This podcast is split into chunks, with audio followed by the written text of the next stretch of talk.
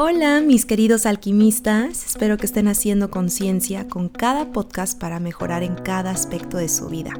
Les doy la bienvenida a este canal de alquimia emocional, alimento para tu alma, y hoy hablaremos de un aspecto muy importante, que es el avanzar, el cómo avanzar y transmutar, tal y como lo hacen los alquimistas en cualquier situación.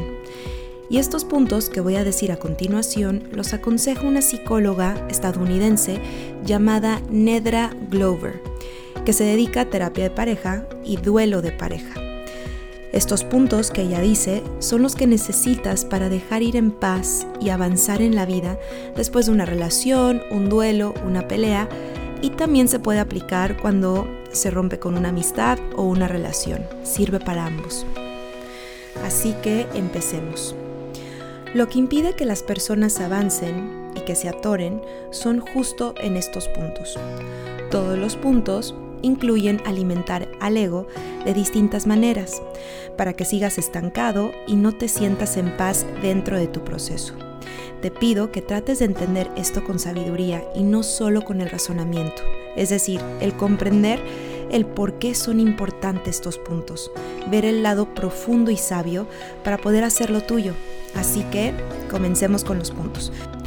No puedes avanzar hasta que hayas aceptado, número uno, que no vas a recibir quizás un cierre en cada situación, pero lo puedes crear por ti mismo y tener ese cierre que necesitas.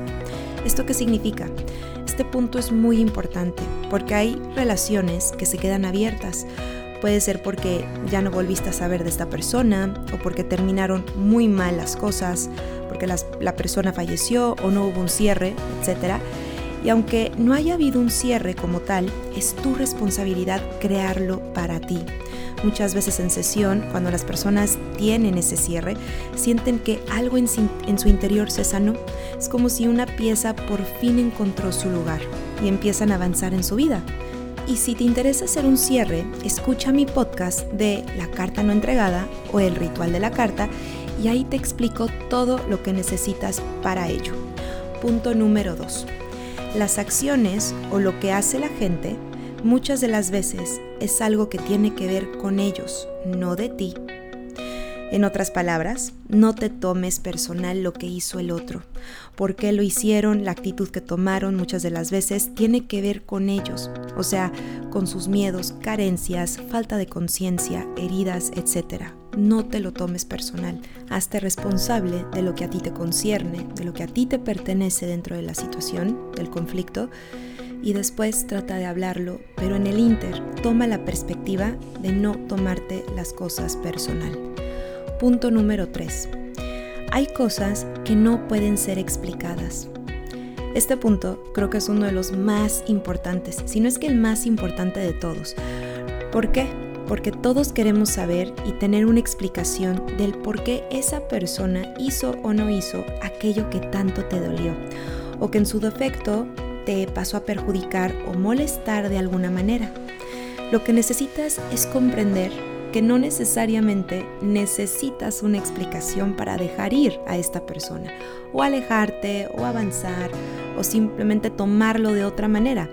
El encontrar una explicación, el estar preguntándote el por qué una y otra vez te va a desgastar.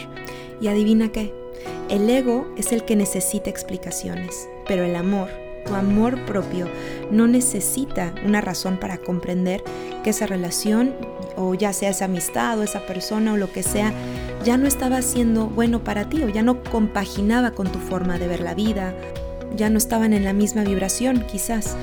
Y al hacer las paces sin encontrar la razón exacta, estás alimentando tu inteligencia emocional. Porque si intentas encontrar las explicaciones que quizás nunca obtendrás, nunca vas a obtener, solamente te va a desgastar un montón. Y aparte, quiero que te imagines una cosa.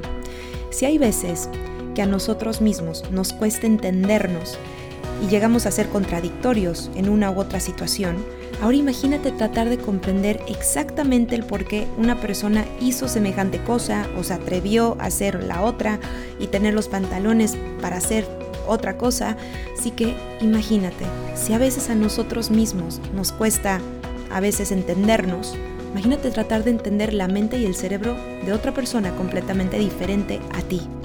Y a ver, hay veces donde sí se van a poder explicar las cosas.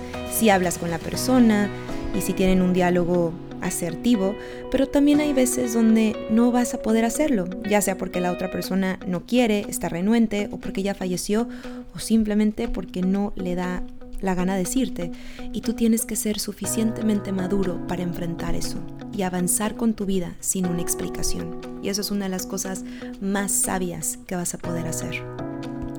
Punto número 4. Hay personas que no se pueden disculpar porque no pueden o no saben. Y hay personas que no saben realmente cómo pedir perdón. Quizás te has topado con una.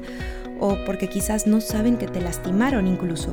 O peor aún, piensan que están en lo correcto y no tienen por qué pedirte disculpas. Y las disculpas no se ruegan, se tienen que dar con conciencia y existen personas que no saben, que no se atreven o que su orgullo es más grande que otra cosa. También porque nunca lo aprendieron. Esto también se da si la persona tiene padres arrogantes y nunca aceptan cuando están mal o no les enseñaron con el ejemplo a pedir perdón. Así que, ¿cómo esperas que una persona te pida disculpas o te pida perdón cuando nunca ha tenido el ejemplo? Porque sus padres fueron muy fríos o son personas que rara vez aceptan sus propios errores. Y olvídate por un momento de las disculpas. Hay personas que no tienen la madurez emocional para aceptar cuando han tenido un error. Y si no aceptan sus propios errores, no esperes una disculpa y mucho menos un perdón, cuando ni siquiera es consciente de lo que hizo mal. Mejor tú ten la sabiduría para mandarle bendiciones a esta persona, dejarla ir y avanzar en tu camino sin esperar algo. O quizás no tienes que dejarla ir, pero el aceptar que tiene otro nivel de conciencia. Quizás cambie, quizás no, pero eso ya no depende de ti. Mejor tú comprende a esa persona desde el amor y comprende su discapacidad emocional por ver las cosas de otra manera. Y mejor suéltalo. Punto número 5. No puedes cambiar a la gente no importa qué tanto tú crees que ellos necesiten cambiar, la gente cambia por ella misma cuando quiere y hace conciencia.